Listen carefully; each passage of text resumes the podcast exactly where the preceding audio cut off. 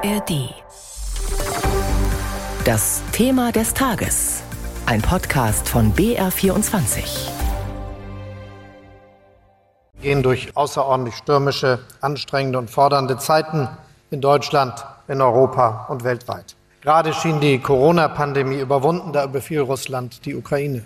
Mit allen furchtbaren Folgen, die das für die Frauen und Männer in der Ukraine hat, aber eben auch mit den Auswirkungen auf unsere Sicherheit, unsere Wirtschaft und unsere Energieversorgung. Hinzu kommen geopolitische Unwägbarkeiten in einer zunehmend multipolaren Welt. Bundeskanzler Olaf Scholz heute beim Tag der Industrie in Berlin. Jedes Jahr begegnen sich dort Wirtschaft und Politik, um ihre jeweiligen Erwartungen zu formulieren.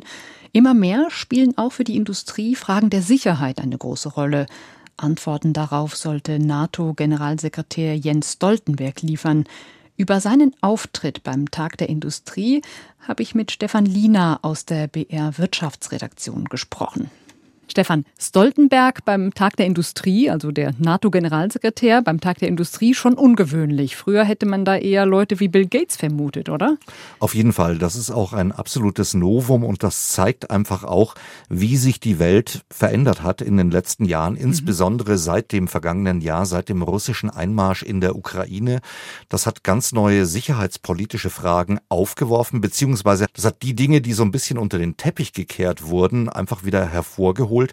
Und es ist klar, dass auch die Industrie weiß, diese guten alten Zeiten, Stichwort Friedensdividende, die sind bis auf weiteres vorbei. Hm. Welche Botschaft hatte Stoltenberg denn für die deutschen Unternehmen im Gepäck?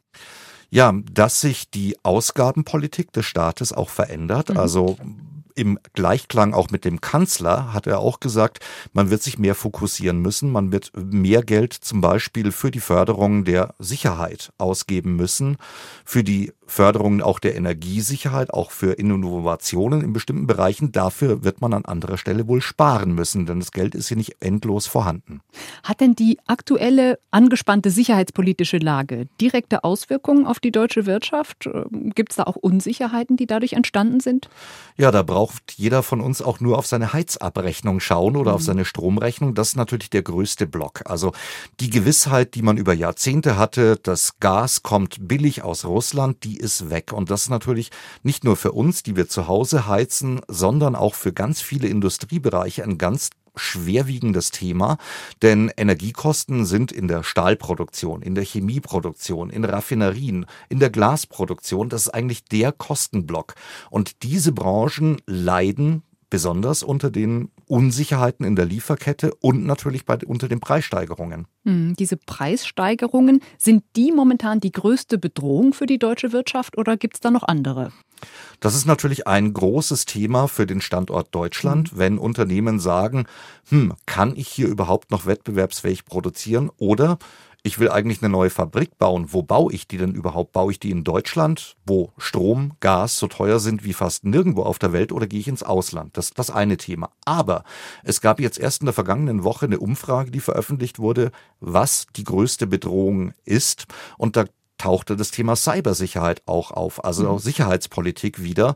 Massive Angriffe, sei es durch kriminelle Banden, die Computersysteme stilllegen, dann die Leute erpressen und dann sagen, erst wenn ihr uns, was ich, fünf Millionen in Bitcoin überweist, schalten wir eure Rechner wieder frei oder auch Zugriffe durch halbstaatliche oder staatliche Angreifer.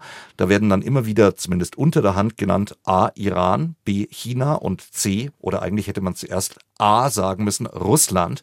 Das ist äh, momentan der ganz große Angreifer, wo immer wieder Netzwerke attackiert werden, sei es mit dem Ziel der Sabotage, also dass man ein Computernetzwerk einfach lahmlegt, indem man es zum Beispiel überlastet oder indem man Daten abgreift, also von Unternehmen aus Hightech-Bereichen, wo man sich Baupläne klaut oder in Bereichen der Sicherheitspolitik, wo man auch natürlich an Hightech ran will. Hm, also einige Herausforderungen für die deutsche Industrie.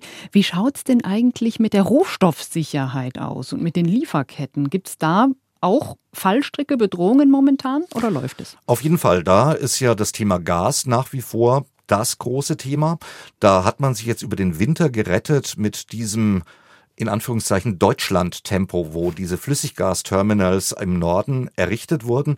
Da sagt die Industrie aber ja, das war so ein kurzer Sprint und dann war es schon wieder vorbei mit dem Deutschland-Tempo, denn es gibt noch viele andere Baustellen. Also die großen Stromnetze, die nötig werden, wenn man jetzt wirklich die AKWs abgeschaltet hat, was ja passiert ist, mhm. und verstärkt auf dezentrale Energieversorgung setzen will, sei es aus Wind, sei es aus Sonnenenergie da hinkt man weit hinter dem her, was man eigentlich bräuchte. Dann geht's aber auch um Rohstoffe, die man braucht für Autobatterien. Auch ein Klassiker Lithium oder seltene Erden, wo sehr viel aus China kommt, wo man auch sagt, mh, hm, da ist man schon wieder von der Autokratie weitestgehend abhängig.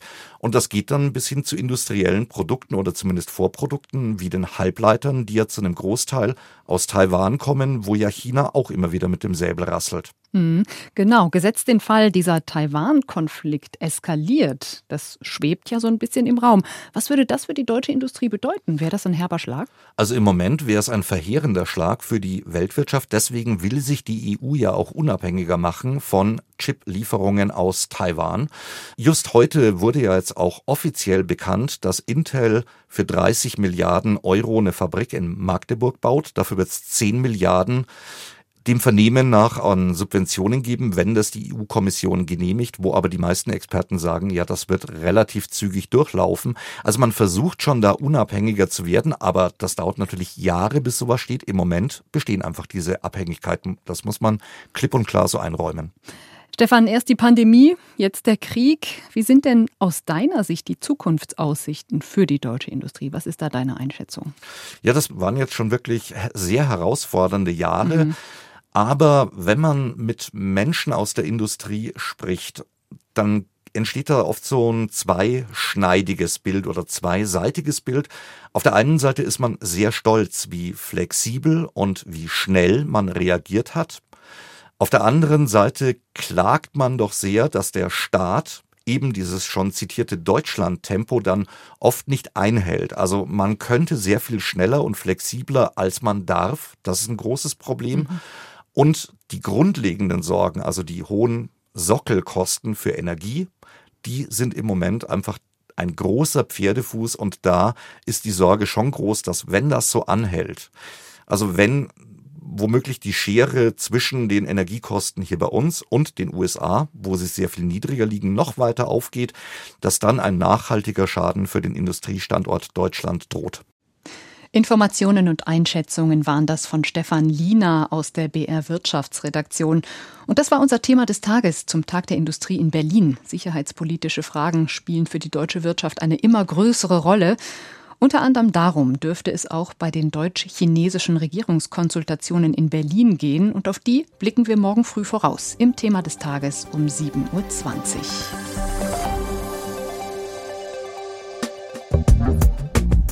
Große Momente, die die Welt verändert haben. Aber auch das Alltagsleben der Menschen früher. In Alles Geschichte, History von Radiowissen nehmen wir sie mit auf spannende Zeitreisen. Wir erleben, wie das Gestern mit dem Heute zusammenhängt. Und vor allem erzählen wir einfach gute Geschichten. Von der Wiedervereinigung bis zum Ende der Sklaverei. Vom Fräulein vom Amt bis zur Erfindung der Ferien. Auch Robin Hood sind wir auf der Spur. Hat es den Rächer der Armen wirklich gegeben? Und unser Podcast reist noch weiter zurück in die Vergangenheit, bis zu den Pyramiden und zum Löwenmenschen der Steinzeit. Alles Geschichte, der History Podcast von Radio Wissen. Alle Folgen finden Sie in der App der ARD Audiothek und überall, wo es Podcasts gibt.